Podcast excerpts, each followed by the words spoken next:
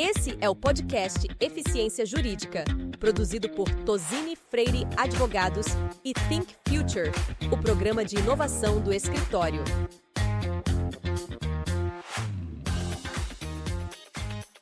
Olá, sejam bem-vindas, sejam bem-vindos. Hoje estamos aqui com Fernanda Marinho, nossa rede de inovação, e com Daniel Marques, diretor executivo da B2L, querido amigo, muito próximo da nossa casa. Bem-vindo, Daniel. Muito obrigado, Patrícia. Nós teremos hoje o nosso primeiro podcast de 2024 sobre, efici sobre eficiência jurídica. Estamos inaugurando com o pé direito a nossa programação de 2024. E o Daniel dispensa apresentações, mas vou fazer um brevíssimo resumo do seu extenso currículo. Daniel é advogado, é filósofo, professor, palestrante e escritor. Graduado em Direito pela Universidade Federal do Rio de Janeiro, Possui MBA em Gestão Empresarial pela FGV do Rio, bacharelado em Antropologia e Ética e mestrado em Filosofia da Ciência e da Cultura em Roma, na Itália. Daniel também é doutorando em Direito pela Universidade Estadual do Rio de Janeiro, com foco em inovação, IA, ética e regulação de novas tecnologias, e esses temas vão permear o nosso bate-papo de hoje. Bem-vindo, Daniel. Muito obrigado por ter aceito o nosso convite. Muito obrigado, Patrícia, pelo convite. Muito obrigado, Fernanda. E espero que possa falar sobre esses temas tão importantes hoje em dia na advocacia, no direito, na sociedade. É um prazer gigantesco estar aqui. Prazer é nosso. Eu queria começar o nosso papo, Daniel, uh, falando uh, sobre planejamento 2024, início do ano. Está todo mundo montando seus planos de ação para o ano que se inicia. Inovação é sempre um dos principais pontos de discussão. É, você tem uma fala muito presente e com a qual nós concordamos, porque vivenciamos isso muito, é, de que inovação não é só tecnologia, tecnologia não é só inovação. As duas coisas precisam andar juntas e a cultura, a gestão, é ou são os pilares que colam essas duas, essas duas pontas. Quais são os seus conselhos práticos para alguém que está montando o seu planejamento, um departamento jurídico, um escritório de advocacia, que está montando o seu planejamento para 2024, que quer inovar em 2024, mas não sabe como fazer bem? Olha, não existe melhor modo de você estar tá inovando dentro do escritório de maneira mais rápida e eficaz do que começar pelo cliente. Né? Quando a gente pensa em inovação jurídica, geralmente, em primeiro lugar, a gente pensa em como eu posso melhorar a vida do advogado do escritório. Que, claro, é importante, vou contratar o sistema X, Y, Z para melhorar a eficiência do meu time. Mas se isso não estiver conectado com a necessidade, com a dor né, do cliente, vai ser uma inovação que muitas vezes não vai gerar aquele resultado necessário para você melhorar também a eficiência do próprio escritório. Uhum. Isso ficou muito claro na última pesquisa que a FGV fez e perguntou para o escritório de advocacia, né, por que, que você adota a tecnologia? Em primeiro lugar foi para melhorar a vida do advogado. E em segundo lugar, 80%, eu acho, mais de 80% respondeu para melhorar a vida do, do, do advogado, né, do próprio advogado do escritório, uhum. e com 60%, eu acho, né, o próximo a isso, que é o cliente. Então, devemos inverter isso. Né? Então, temos que, a partir do cliente, estar inovando. E esse é o grande desafio uhum. que eu vejo num escritório de advocacia. E para departamento jurídico, pensar nessa reflexão como uh, os clientes internos que o departamento exatamente, jurídico tem. Exatamente. O, o departamento jurídico ele tem que se entender como uma unidade de negócios. Ele é visto muitas vezes como um patinho feio. Deu problema, liga para o departamento jurídico. Né? Ou então, na época que o pessoal usava ramal, não sei como é que funciona nas grandes corporações, tocava o ramal do departamento jurídico e ninguém queria atender. Né? O comercial via aquilo e, cara, fizemos besteira. Então, o, o departamento jurídico tem que entender que ele, na verdade, ele é um parceiro de negócio e ele gera negócios uhum. para a empresa como um todo. E a partir dessa geração de negócios é que eu tenho que estar organizando, estruturando também o planejamento do departamento jurídico. Até porque o departamento jurídico tem um oceano de informações comerciais, né? Vinda dos contratos, vindas dos processos judiciais. Esses dados bem tratados são riquíssimos são muito valiosas para as corporações. É né? o que a gente chama de justiça data driver, né? Uhum. Ou seja, a gente está saindo através dessa sociedade de dados, de uma justiça datachismo, uhum. né? da intuição. Ah, eu acho que é aquilo, acho que é o outro. Tese dominante, que não é, né? Para justiça baseada em dados, em informação. E isso faz toda a diferença. Né? Você vê aí, por exemplo, o famoso case do eBay, que através de dados eles criaram uma nova tecnologia dentro da própria empresa, onde eles faziam disputas de conflitos, resolvendo mais de um milhão de problemas, em vez de ir para o judiciário. A CIA, que também é associada à B2L, recentemente fizeram um projeto incrível, que foi quando algum cliente comprava algo na página e ou não via o produto que ele queria, ou não, ou, ou não via no tempo necessário, e que aquilo ia ser judicializado, eles ofereciam um voucher. E um voucher acima do valor que muitas vezes o cliente deu problema. Qual era a ideia em relação a isso? A ideia não era só evitar a judicialização, mas eles viam esse problema na compra como uma ruptura, como um namoro. Está namorando, aí tem um problema, né, e dá apenas o, dá apenas o dinheiro, a pessoa vai embora e nunca mais compra. Agora, dando voucher, eles falam assim, cara, compre novamente conosco. E essa é uma ideia que surgiu do jurídico. E aí 80% dos clientes estão voltando a comprar na CIA e entender que aquela experiência, aquele problema que ele teve, foi algo pontual. Né? Então, assim, esse é o departamento jurídico do futuro, esse é o escritório do futuro. É aquele que coloca o cliente em primeiro lugar e como é que eu posso fazer para gerar novos negócios para esse cliente. Maravilhoso, muito interessante. Boa tarde, Daniel. Obrigada por ter aceitado o nosso convite, assim como a Patrícia já comentou. Em 2023, o nosso principal tema em termos de tecnologia, que inclusive fez recentemente com que a Microsoft ultrapassasse a Apple em termos de valor de mercado, é, foi a inteligência artificial. E isso provavelmente vai ser ainda um tema em pauta ao longo de 2024, especialmente falando da maturidade da comprovação de resultados obtidos pelas organizações por meio da inteligência artificial. E nesse aspecto, as preocupações com éticas, né, e, e, e com a ética e, e, o aspecto legal, elas passam a ser muito importantes em relação ao uso da tecnologia. Uhum. Então, eu queria saber, na sua percepção, o que significa a ética aplicada à IA? Uhum. E também um outro aspecto seria como é que você já enxerga essas discussões caminhando tanto no judiciário brasileiro quanto no mundo, uh, que diferenças, enfim, que aspectos você destacaria? Ótimo, perfeito. Olha só, a gente tem que entender o seguinte: em primeiro lugar, que não existe ética da inteligência artificial. Né? Eu gostei muito que você falou, a ética aplicada à inteligência artificial. A ética é sempre do ser humano.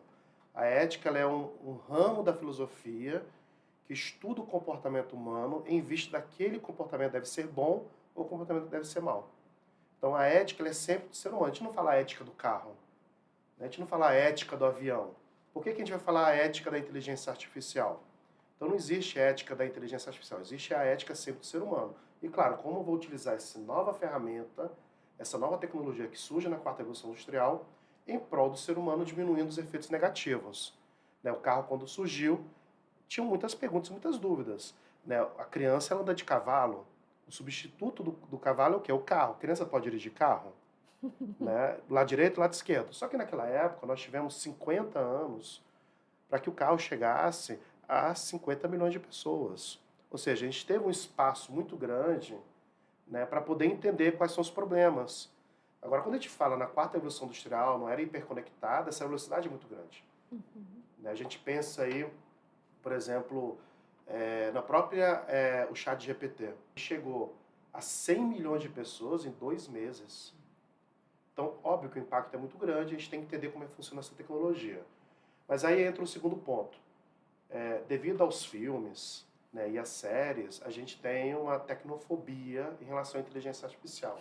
Vai acabar com o mundo, vai aniquilar o mundo.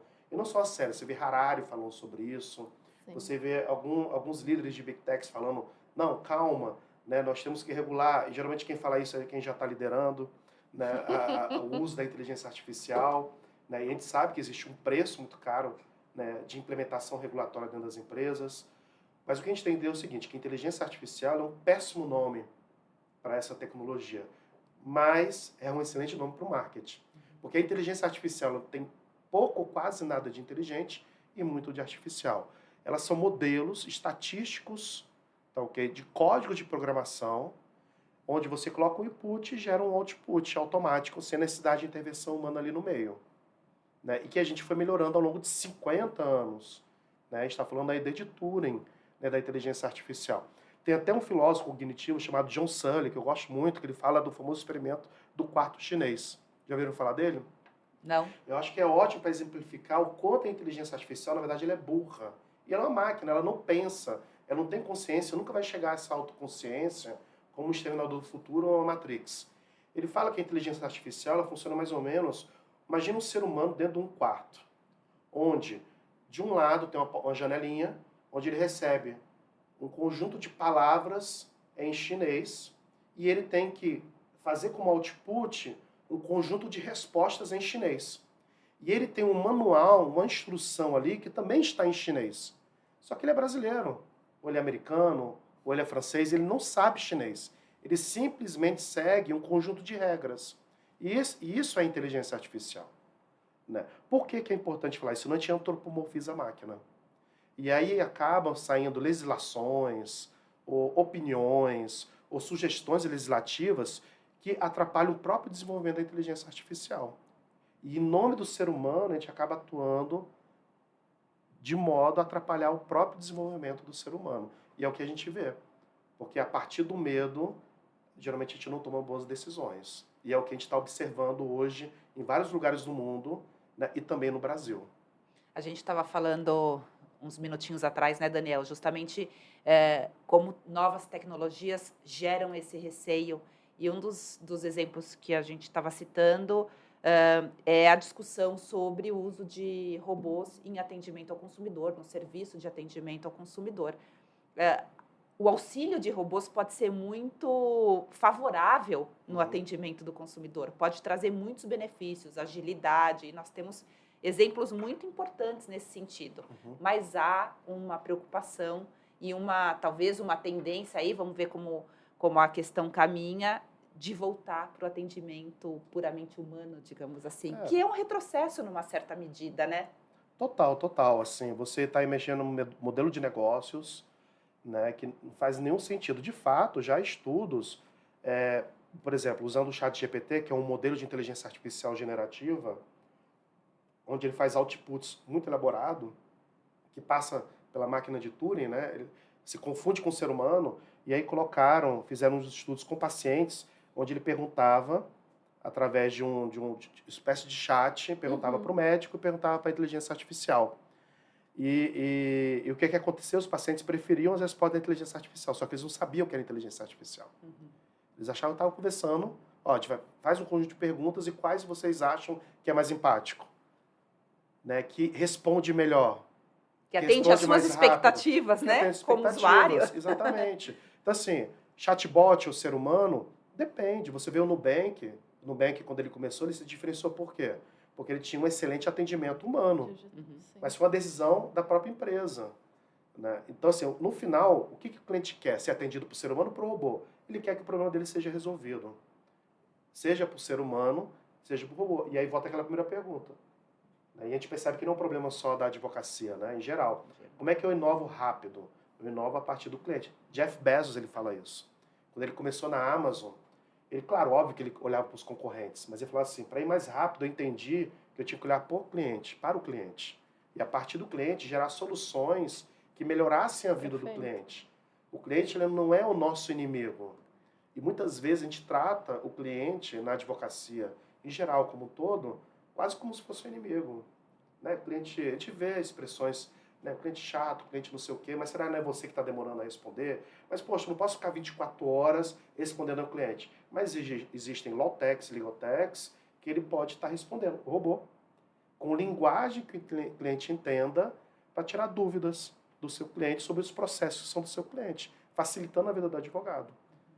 Perfeito. E esse case, inclusive, da Nubank que você mencionou, a diferenciação é pelo atendimento humanizado, mas é também pelo modelo de negócio digital. Né? Exatamente. É o redução do custo, é, promover mais acesso à bancarização em relação ao público mais jovem, pessoas que até então não eram bancarizadas e passaram a encontrar uma facilidade de ter um serviço bancário dentro do celular, uma, com um aplicativo, é, utilizando automação, robôs, inteligências N embutidas na solução que, by the way, em algum momento elas precisariam utilizar um atendimento. E por que não ele ser humano? Porque todo o outro processo foi uhum. automatizado, foi digitalizado, né? Então, é uma combinação bem interessante, realmente, né, das relações entre humanos e, e tecnologia. E acho que uma coisa importante que você trouxe também é pensar que o modelo de negócios, é, ele precisa ser orientado a cliente, mas também uh, os valores da organização, a, a cultura organizacional, os princípios, uh, propósito, eles uhum. deveriam ser reflexos uh, das, das ferramentas, né, de todo aquele arcabouço de soluções que vão ser aplicadas ali no dia a dia. Acho que a IA faz parte disso também, de alguma maneira, né? É, com certeza. Tem uma coisa que eu falo sempre, né, que sem tecnologia você não inova, mas só com tecnologia você não inova. É necessário esse tripé, o tripé da inovação é um novo modelo de cultura, um novo modelo de gestão né, e também tecnologia. E muitas vezes os projetos tecnológicos dentro do escritório, dentro do departamento, falham porque falta um novo modelo de cultura, um novo modelo de gestão. E coisas que, por exemplo, no mundo das startups já estão meio que solidificados. Vou dar um exemplo muito simples. Na B2R a gente faz muitos demo days, uhum. né, onde a gente conecta problemas e dores dos escritórios e departamentos. Então a gente está precisando de um sistema de geometria, né? É, e conecta com as low-techs que possam resolver esses problemas. Só que muitas vezes quando a gente vai fazer demo day, o cara quer saber Pô, Daniel, estou com um problema aqui, mas eu quero contratar geometria, eu quero contratar ODA, quero contratar... Né? Ele não faz um, um, modelo de implementação através de prototipação, aquilo que a gente chama no startup de MVP. Isso. Né? Ele não tem, eu pergunto, você tem orçamento para contratar todas as empresas, você tem time para ajudar a implementar? E aí eu acho engraçado que o advogado ele fala o seguinte, ah, eu tenho medo que as low-techs, legal-techs vão substituir o advogado. Mas, ao mesmo tempo, eles pedem soluções como se fossem varinha mágica do Harry Potter que vai resolver todos os problemas, porque o ser humano é e sempre vai ser uhum. indispensável. Uhum. O advogado é e sempre vai ser indispensável. Mas muitas vezes se falha pelo modelo de cultura de implementação.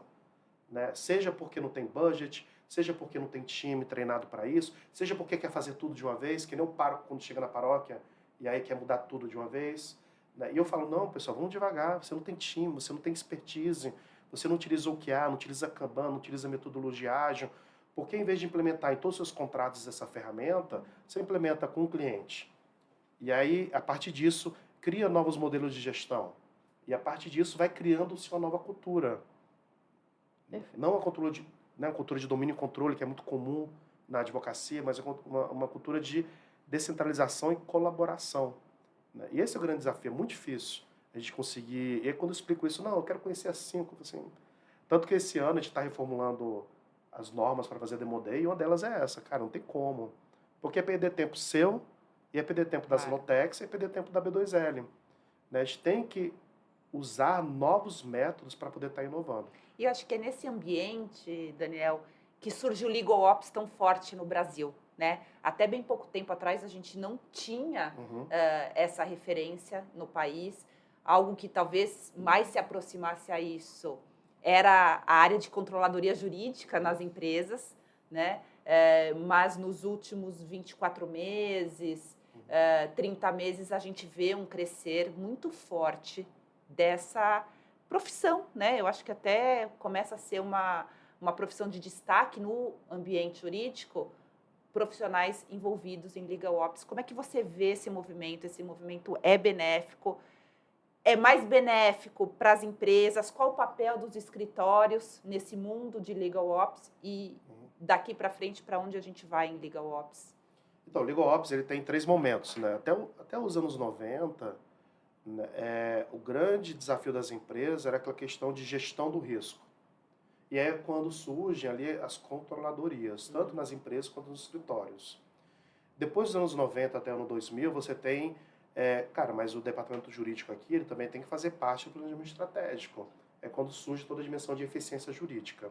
Depois do ano 2000, né, especialmente para 2008, quando tem a crise dos títulos podres né, lá nos Estados Unidos, e o orçamento dos departamentos jurídicos das empresas diminui, né, eles começam também a quererem contratar Ligotex, Lawtex, sistemas. E, e, aí essa é a terceira etapa do LegalOps. A gente chamava de, antes de controladoria, depois eficiência jurídica, e aí depois se consolidou nos Estados Unidos o nome de Legal Ops. Né? Foi, foi, no evento da B2L, a B2L, é, que a gente fazia o evento durante a pandemia de 2020, que a gente convidou a Meryl Carroll, uhum. que na época era presidente do Clock, né? agora é a Jennifer McCarroll, que também palestrou no evento da B2L, no presencial. Né? E a Mary, ela foi explicando né, como surgiu o Legal Ops, a importância do Legal Ops. Então, o Legal Ops ele não é só controladoria, porque tem até discussão de conceito, né? Uhum. Né? Tem advogado que fala, não, mas isso já faz, já é controladoria. Mas já faz, já é eficiência jurídica. Né? Só que ele, ele é muito mais do que controladoria e muito mais do que eficiência jurídica. Ele engloba esses dois elementos, Perfeito. mas tem gestão de budget, gestão financeira, contratação de pessoas, contratação de low-techs, legal-techs, implementação de projetos. Então tem um conjunto de funções, né? Dentro da mandala do Legal Ops, né? você tem 12 funções principais do Legal Ops. Então ele, um, foi um movimento que eu acho que foi amadurecendo dentro dos departamentos jurídicos né? e foi entrando dentro também do escritório de advocacia. Qual é o movimento que eu vejo? É, vão começar a surgir empresas de legal ops as a service. Uhum. Ou seja, é, eu tenho um departamento jurídico e eu não sou capaz de contratar uma pessoa e montar um time, ou pelo menos posso ter uma pessoa aqui para estar tá coordenando, né, mas eu vou contratar uma empresa para me ajudar a fazer, porque os departamentos jurídicos eles ainda têm um budget muito, né, muito, muito, muito, muito limitado, muito né, limitado. E, e, e, a gente vê também ainda dentro dos departamentos jurídicos uma submissão, submissão muito grande. A, a, maioria dos departamentos jurídicos estão submetidos a um outro departamento. Ele não é um departamento é, independente. Geralmente é o um departamento financeiro. É só para você ver, né? Ele realmente é o patinho feio do custo, onde tem que ter um chefe ali do departamento financeiro para calma aí, corta, corta, corta, corta. Então, o que a gente precisa é renascer o departamento jurídico realmente como área de negócio independente. Então, vai começar a surgir muito o Legal Ops as a Service, tanto para escritório quanto para departamento. Já está começando a ter esse movimento. Uhum. É muito forte. O que a gente chama de Legal Ops as a Service aqui no Brasil, lá fora, chama-se de Alternative Legal Service Provider. São empresas, ou law companies, que eles chamam. Né? O John Crawford, a gente teve a oportunidade é, numa viagem que a gente fez com um grupo de associados da B2 em Londres, a gente conheceu o John Croft, que ele é o presidente, cofundador do maior LSP, que, isso aqui ele não gosta do nome LSP, fala que é Law Company, né, do mundo. Então é isso, é, é, é, essa camada de serviços e produtos que não são direito, que não é próprio do advogado, o advogado vai continuar atuando como advogado, o advogado sempre vai ser dispensável, vai existir o advogado. Mas existe toda uma camada de processos, procedimentos, né, em que é necessário para que o direito funcione. E aí é que entra o Legal Ops. Né? Então você vai ter times internos de Legal Ops, também vai ter Legal Ops as a Service, e lá fora eles chamam de ALSPs. Muito bom. Entendo que aí também possa passar por um movimento de práticas de gestão que já se consolidaram também em outros departamentos, né? quando a gente fala uhum. nas unidades de negócio. Uhum. Então, modelo agile, é, organização por squads, automação, enfim, indicadores, né? Ser de fato um parceiro de negócios, talvez tenha alguns requisitos que os departamentos precisem evoluir. É, e aí, nesse sentido, até já começo a falar um pouco sobre o ecossistema de, de desenvolvimento de tecnologia jurídica, né? Uhum. Você mesmo já comentou com a gente, Daniel, que o Brasil é o Vale do Silício do Direito, né? Então, a gente teve recentemente, no ano passado, a Inspira vencendo o Web Summit em Lisboa como um, uma legal tech que, que despontou em relação a tantos outros segmentos que estavam ali competindo. E a gente sabe que no Brasil tem uma diversidade gigante dessas, dessas low techs e legal techs. A B2L tem um papel muito importante né, de ser esse hub de conexão com, com o mundo corporativo, com os escritórios e, e o, o ecossistema de inovação. E para você que tem acompanhado de perto esse ecossistema, comentou agora recente conosco em relação aos Demo Days, é, o que, que você entende que são as principais razões pelas quais os departamentos jurídicos, os escritórios, vêm até a B2L ou procuram por Legaltex e, e uhum. Lotex? É, pra, por quais razões? Uhum. Antes da pandemia, eu me lembro muito bem, logo que a B2L surgiu em 2017, a gente ia a alguns escritórios, falava de Lowtech, Legaltech, alguns até riam né? Falando, isso é, isso é um hype, é algo que vai chegar e vai passar. É, quando a gente foi a Londres, a gente visitou lá o Allen Overy, eles têm lá o Fuse, o projeto deles de inovação. Eles fizeram um estudo. Por que, que eles estão adotando tecnologia Ligotech, Lawtech, não só Ligotech e Lawtech, tecnologia como um todo dentro dos escritórios? Fizeram uma pesquisa, ou seja, Data Drive. E na, em 2020, eles tinham entendido que 40% dos clientes só contratariam um escritório se ele tivesse provando que estava utilizando Lawtech ou Ligotech. E aí, nessa pesquisa, para 2022 ia aumentar para 60%, e para 2025, 90% dos clientes só iam contratar um escritório se tivesse Lawtech e Ligotech. Então, tem uma razão ali de business, de negócios. Perfeito. E cada vez mais isso faz parte do core da humanidade. Novas empresas que surgem são empresas de tecnologia. Estamos chegando a tal ponto que é muito difícil você distinguir até o, o agro, né? O agro é tecnologia. Tudo, a tecnologia ela permeia todas as relações humanas. Perfeito. Né? A gente estava falando do, do, do, marco civil da internet antes de conversar. Quando o marco civil da internet surge, né, já fazem 10 anos, é, quando a gente estudava direito digital na, na, faculdade, ou tinha um curso de direito digital, o que, que a gente estuda no curso de direito digital? A gente estuda lá o marco civil da internet, problema de consumidor na internet. Só que hoje em dia o direito digital, na minha visão, ele morreu. Por que, que ele morreu?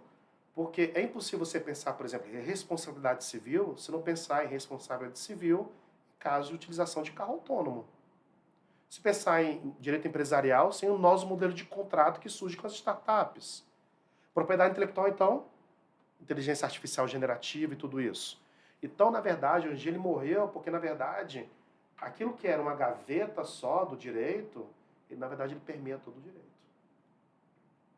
Então, é impossível você ser um escritório de advocacia e continuar liderando o mercado se você não tem permeado em todas as áreas do seu escritório ou do seu departamento jurídico, né, tecnologia. E mais do que tecnologia, inovação como um todo. Né? Interessante. Nesse, nesse aspecto, até, é, eu imagino que uma série de dificuldades ainda devam acontecer, uhum. porque por mais que se sinta talvez essa necessidade da tecnologia permear o departamento jurídico, permear os negócios, é, muito provavelmente os escritórios, os departamentos jurídicos ainda têm uma dificuldade em estabelecer alguns. Aliás, dificuldade eu não diria, um obstáculo em relação a obter esses relacionamentos com as legal techs e as low techs, do ponto de vista de é, saber se estão fazendo os investimentos certos, contratando os serviços adequados. Como você tem é, interagido bastante nesse meio, que dicas você daria ou que aspectos você indicaria para a nossa audiência que eles deveriam considerar ao contratar ou a testar esse, esse novo serviço, essa nova tecnologia? Eu acho que, em primeiro lugar, a questão da mentalidade, ou seja, de entender que sem tecnologia você não vai estar inovando, é impossível inovar. Né? É, eu me lembro muito bem que eu estava visitando alguns escritórios em Nova York, né? a gente visitou o Clear, né? o Hogan Lowe. gente, eu perguntava, por que você contratar Notex e Legaltex? Falou assim, se não contratar, o escritório concorrente vai contratar. Né? E por quê? Porque não vai atender melhor o meu cliente. Eu preciso atender, gerar mais valor para o meu cliente. Então lá fora já não tem essa discussão de Lotec, Legaltech vai substituir advogado ou não. Eles não vêm dessa maneira, eles vêm como um instrumento para gerar mais valor para meus clientes.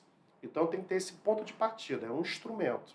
Segundo ponto, foi comentado, eu tenho, se eu não tenho uma experiência, não tenho um time, eu tenho que começar de maneira a gerar micro resultados né, implementar através de MVP, até para poder gerar teses, para convencer né, os outras pessoas a estarem participando desse projeto.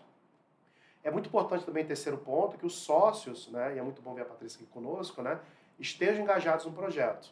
Porque muitas vezes nos escritórios ou no departamento jurídico, ah, beleza, ó, você vai ser responsável de inovação, mas é porque quer aparecer na revista X, Y, Z fazer matéria que é justamente né, a, o marketing da aparência. Né? E o marketing da aparência, mais cedo ou mais tarde, né, é, é, é, tem um problema muito sério, que é o problema do, do, do ter pernas de areia. A primeira, não se sustenta. Não se sustenta. É tipo, cara, um case muito incrível, assim, eu gosto de mostrar, porque assim, eu repito, repito, repito. 2007 surge lá o iPhone, e aí a Nokia, em vez de olhar para o iPhone e entender por que estava conquistando o mercado, o que, que eles fazem? Uma peça de marketing vai na revista Forbes, coloca o CEO da, da, da Nokia com um celular e a chamada. Um bilhão de usuários. Quem vai alcançar o rei do celular? Né? E toda a matéria detratando né, o iPhone, não sei o que, papapá. Cinco anos depois não existia mais Nokia. E o Ring?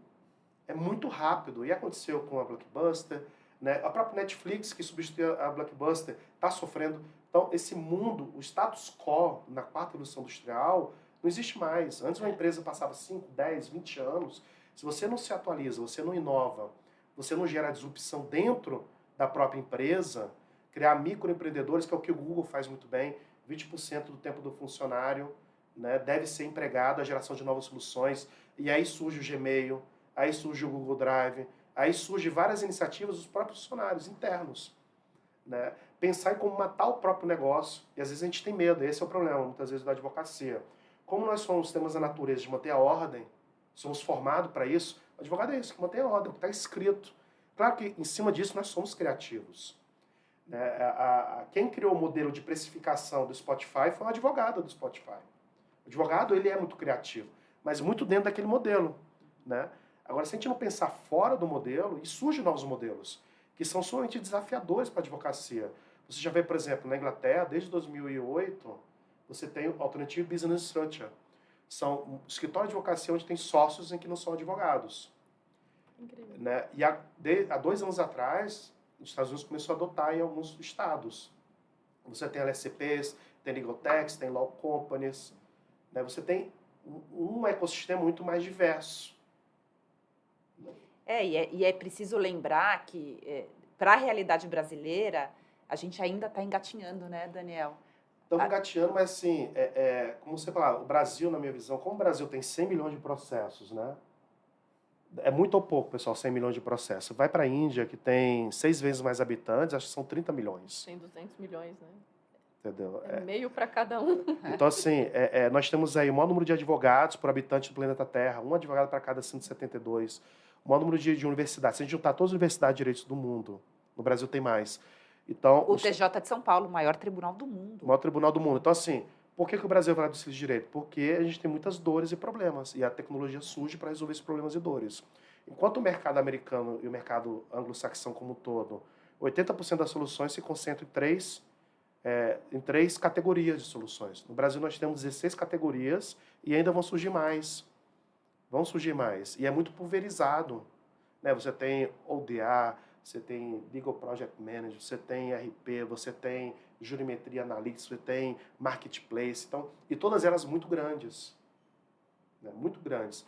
Então, o Brasil ele é um grande celeiro de inovação jurídica. E é um exemplo, não só as Lawtechs e Legaltechs, mas os próprios tribunais. Na pandemia, os tribunais brasileiros foram os primeiros a conseguirem se adaptar uhum a, as audiências à distância. Online, então, assim, eu acho que falta muito pouco para a gente conseguir realmente é, é, liderar, não só no Brasil, mas liderar o mundo como exemplo de inovação em tecnologia. Falta muito pouco. E acho que a gente precisa ter a consciência que essa inovação no ambiente jurídico é contínua. E a gente faz muito essa reflexão aqui, Daniel, porque é, nós é, vamos caminhando aí, Tosine Freire vai caminhando aí para os 50 anos de atuação. Mas a gente tem um DNA de inovação, de criatividade, de olhar para o novo desde a nossa fundação. Então a gente vem com muitas iniciativas. Hoje a gente fala em open office, é, colaboração, times é, que trabalham em cooperação. A gente é open office há mais de 15 anos. Então, para a realidade do mercado jurídico, foi uma disrupção naquele momento. Né? Inclusive, os sócios fundadores que ainda estavam conosco também tinham a mesma mesa, no mesmo andar, como todos os outros uh, profissionais. E aí, há, cinco anos, nós consolidamos todas as nossas iniciativas de inovação no nosso programa de inovação, que é o Think Future. Mas mesmo depois de cinco anos, Daniel, nós somos ainda o único programa de inovação estruturado de um escritório full service brasileiro.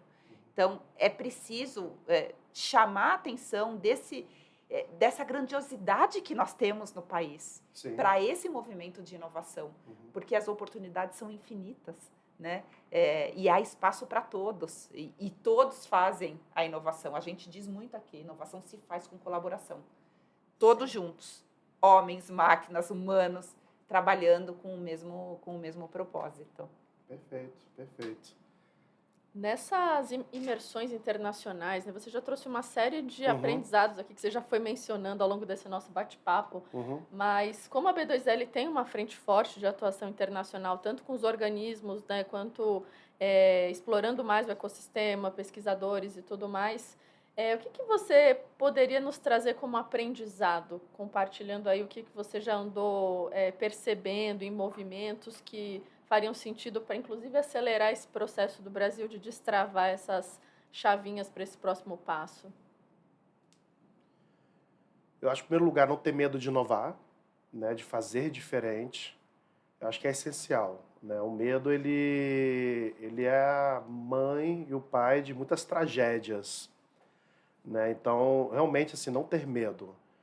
É, segundo lugar, o que falta muitas vezes no Brasil, que lá tem, é, as pessoas pagam preço mesmo.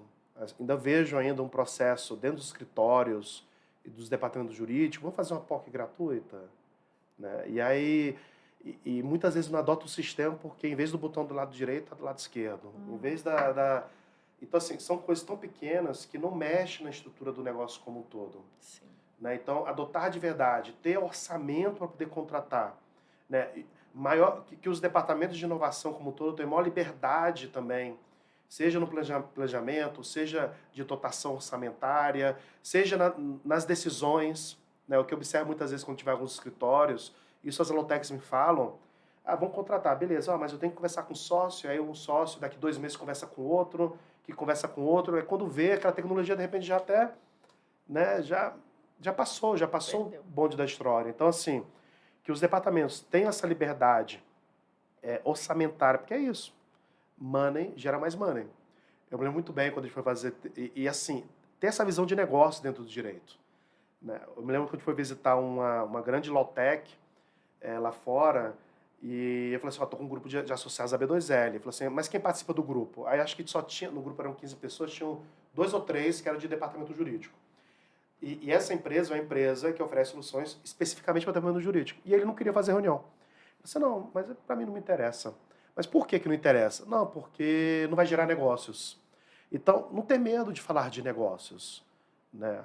É, é, a gente, às vezes, tem uma visão do direito é, quase como se fosse um sacerdócio. Né? É, e, e, e, e, esse sacerdote é o advogado. Né? É o advogado. Mas não é bem assim. O direito ele surge, óbvio, para resolver problemas da justiça, óbvio, para atender a necessidade das pessoas.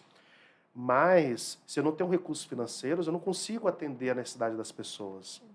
Né? E, e, é o que eu vejo muitas vezes dentro, na, na hora de adotar o próprio escritório, é realmente liberar recursos financeiros para realmente estar. Tá, vamos fazer uma POC? Qual o objetivo dessa POC? Né, POC, pessoal, é prova de conceito, né? Proof of Concept. Vamos fazer essa POC. Qual, qual a entrega que tem? Eu quero que essa entrega seja feita em três meses. Ah, mas o que você está me pedindo, não consigo entregar em três meses. Beleza, o que, que você consegue entregar em três meses? Consigo entregar isso. Faz sentido? Faz. E aí faz. E acima de, em cima de entregáveis concretos, em curto prazo, você vai ampliando o projeto liberando mais recursos. Uhum. Óbvio que isso não é para todos os projetos. Tem projetos que realmente exigem muito mais tempo, exigem muito mais recursos, né? e existe um budget maior. Mas eu acho que para poder você dar os primeiros passos, é possível fazer dessa maneira, experimentando. Daniel, a gente está com o tempo absolutamente estourado. Deve ter papo aí para mais uns três podcasts. A gente vai povoar o ano de podcasts só com o Daniel, se depender da gente. Uh, eu queria te fazer uma última provocação, Daniel. É, a gente falou muito em tendências e planejamento, início de ano, o, o que devemos fazer, o que não devemos fazer. Qual, qual, na sua opinião, é a grande tendência do ambiente jurídico em termos de inovação, eficiência para 2024? Uma palavra só. É Ou uma frase. Uma frase. Cara, acho, uma frase. Acho que é Legal Ops com chat GPT.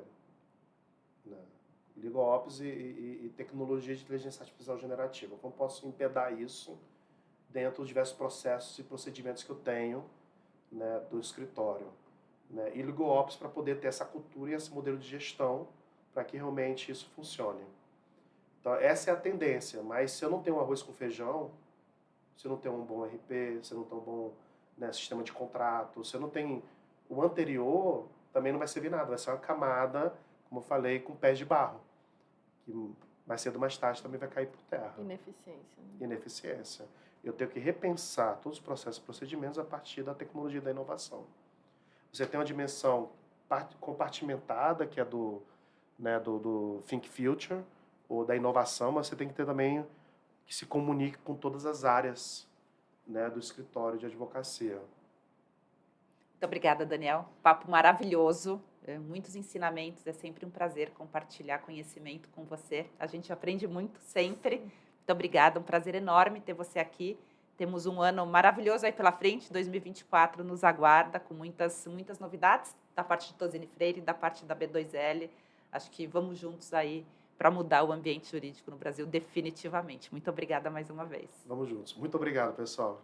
Obrigada, obrigada, e obrigada a vocês que nos acompanham. Aguardem nossos próximos Esse é o podcast Eficiência Jurídica, produzido grandes por novidades, Tosini grandes Freire temas, Advogados grandes inovações. e Think Até a Future, o programa de inovação do escritório.